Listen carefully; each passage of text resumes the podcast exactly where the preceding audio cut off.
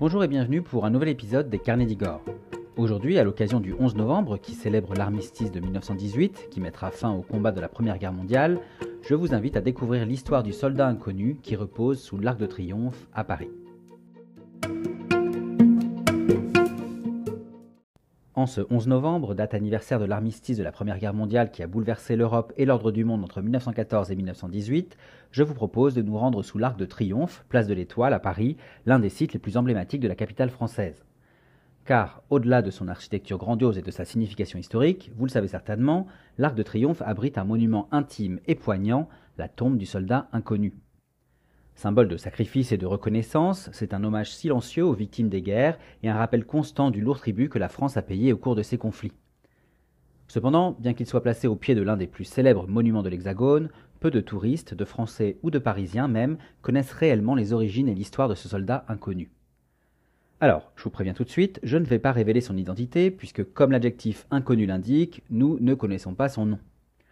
En réalité, l'idée de créer un monument pour honorer les soldats tombés au combat naît au lendemain de la Première Guerre mondiale, donc à partir de 1918, cette guerre mondiale qui a laissé derrière elle une génération décimée. Les pourparlers vont durer presque deux ans.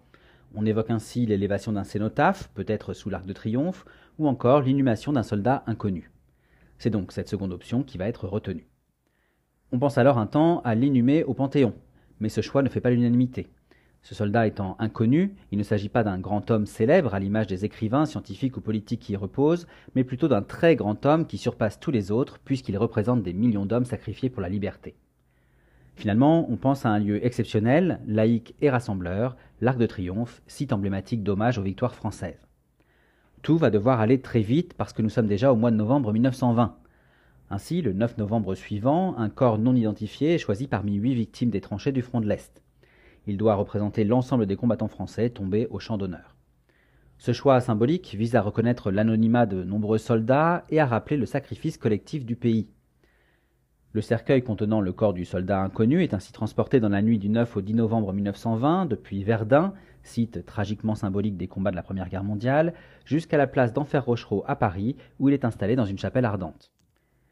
Nous sommes maintenant le 11 novembre 1920 deux ans après la signature de l'armistice qui s'est tenu dans un wagon de train à Rotonde près de Compiègne, je le rappelle. Un armistice donc qui a stoppé les combats entre d'un côté les Alliés, composés de la France, de l'Empire britannique, de l'Italie à partir de 1915, de l'Empire russe jusqu'en 1917 et des États-Unis à partir de 1917, et de l'autre côté la Triplice emmenée par l'Empire allemand, la double monarchie austro-hongroise et le Royaume d'Italie. Ce jour-là, le 11 novembre 1920, donc, une cérémonie funéraire est organisée à Paris. Un cortège transportant le cercueil du soldat inconnu, recouvert du drapeau tricolore, part depuis la place d'Enfer Rochereau pour l'Arc de Triomphe. Il est suivi par une famille fictive et par une foule de milliers de citoyens. Arrivé en haut des Champs-Élysées, le soldat inconnu est placé dans la salle des Palmes à l'intérieur de l'Arc de Triomphe, parce qu'en effet, les décisions ayant été prises rapidement, la tombe n'est pas encore prête pour l'accueillir. La cérémonie d'inhumation aura ainsi lieu quelques mois plus tard, le 28 janvier 1921. Le cercueil est alors placé dans une tombe creusée à même le sol, et des personnalités officielles, dont le maréchal Foch, assistent à une cérémonie solennelle. Deux ans plus tard, sur l'idée du journaliste et poète Gabriel Boissy, une flamme éternelle est allumée à côté de la tombe du soldat inconnu, où elle brûle encore aujourd'hui. La bouche à feu, le bouclier circulaire, composé au centre d'une gueule de canon d'où jaillit la flamme et de 25 glaives qui l'entourent, sont réalisés par le ferronnier Edgar Brandt et l'architecte Henri Favier. Sur la tombe, on peut désormais lire Ici repose un soldat français mort pour la patrie. Cette flamme symbolique représente le souvenir continu des sacrifices consentis par les soldats français. Elle est allumée tous les soirs à 18h30 et c'est un lieu de recueillement pour de nombreux visiteurs et citoyens qui viennent lui rendre hommage. Finalement, et de manière plus métaphorique, le monument du soldat inconnu et la flamme éternelle ne sont pas simplement des symboles de guerre, mais aussi des rappels de la paix et du devoir de mémoire. Il rappelle aux générations actuelles et futures l'importance de préserver la paix et de respecter le sacrifice de ceux qui ont donné leur vie pour défendre leur patrie.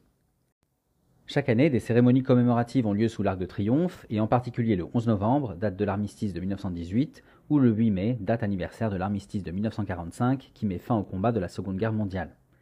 Il s'agit ainsi d'honorer les anciens combattants et de rendre hommage aux soldats tombés au front. Le soldat inconnu sous l'Arc de Triomphe est un rappel émouvant de l'humanité et de la solidarité en temps de guerre, il incarne le respect, la reconnaissance et l'hommage éternel à tous ceux qui ont donné leur vie pour leur pays, ou pour la France ici. Aussi, bien plus qu'une sculpture ou un monument, le soldat inconnu est une incarnation tangible de l'héroïsme anonyme, de la lourde perte des vies humaines lors des conflits et de l'engagement pour la paix.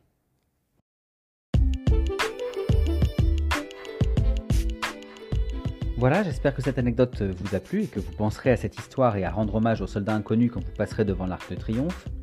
Quoi qu'il en soit, je vous remercie pour votre écoute et je vous invite à visiter mon blog, lescarnedigore.fr, pour retrouver l'article illustré concernant cette anecdote, mais aussi les visites de mes lieux historiques et culturels favoris à travers les articles et les podcasts dédiés. Enfin, vous pouvez aussi me suivre sur les réseaux sociaux, Facebook, Instagram, TikTok et YouTube, pour retrouver toutes mes actualités en photo et en vidéo. Et je vous dis bien sûr à très bientôt pour d'autres aventures, d'autres anecdotes et d'autres visites.